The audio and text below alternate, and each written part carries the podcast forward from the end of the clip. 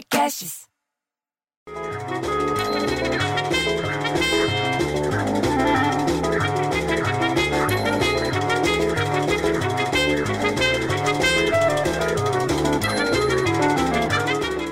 Alô?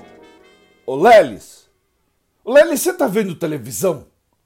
A essa hora você tá vendo televisão? Então desliga essa merda que tá fazendo barulho aí do teu lado e presta atenção na conversa. Olha isso aqui. Diz que o Ministério da Agricultura informou nessa terça-feira, ontem, dia 29, que já recebeu 36 denúncias sobre o recebimento de pacote de semente não solicitada. Você sabia disso? Ainda de acordo com o governo, oito estados registraram o problema.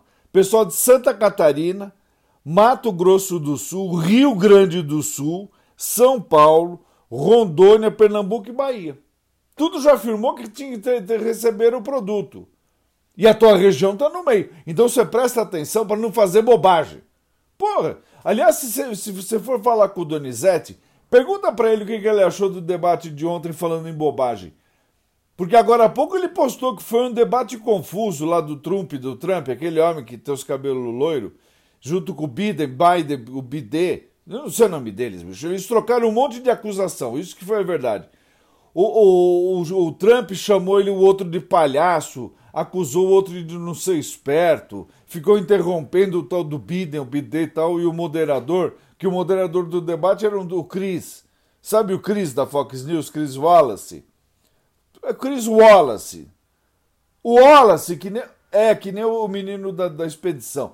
Diversas vezes ele interrompeu, bicho. Os candidatos se enfrentaram diretamente pela primeira vez, sabe aonde? Lá em Cleveland.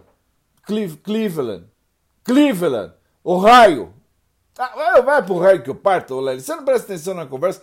Eu, eu, o, o, debate parecia o Roberval brigando com os filhos, porque ele tá todo enrolado com os nervos, com os filhos estudando em casa, o Roberval. Não, a Isolina não vê nada. A Isolina tá com medo do Covid. Não sai de casa nem para fazer o supermercado. Tá vivendo da horta que ela tem no terraço. Ela fez uma horta lá com os vasinhos dela, com as jardineiras. Tem até feijão crescendo no algodão com um copo d'água.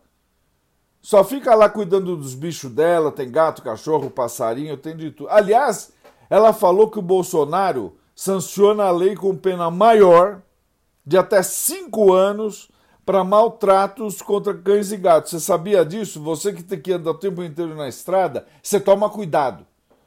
O texto altera a legislação de crimes ambientais. Hoje, a punição máxima é multa e um ano de detenção. Vai, essa coisa vai ficar mais apertada. A lei foi sancionada numa cerimônia, sabe com quem? Com os ministros e os bichinhos de estimação lá no Palácio do Planalto.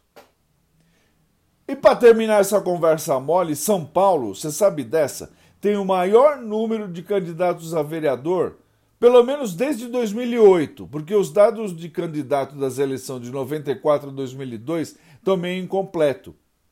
Não, segundo o Tribunal Superior Eleitoral. O recorde acontece em todo o Brasil com a maior quantidade de candidatos em eleição no país, bicho foram 1.997 pedidos de registro de candidatura no Tribunal Superior Eleitoral até as 16h45 de ontem. O aumento de 51,8% em relação a 2016, quando teve 1.315 candidatos pedindo registro para eleição na vereador. É verdade, bicho. Daqui a pouco tem eleição. A gente vai ter que ficar de olho.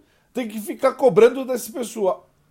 Tem que cobrar. Puta, bicho, eu fico tão puto Lelis que eu prefiro o viado que o filho Lelis. Ah, vai trabalhar então, desliga esse telefone e desliga a televisão.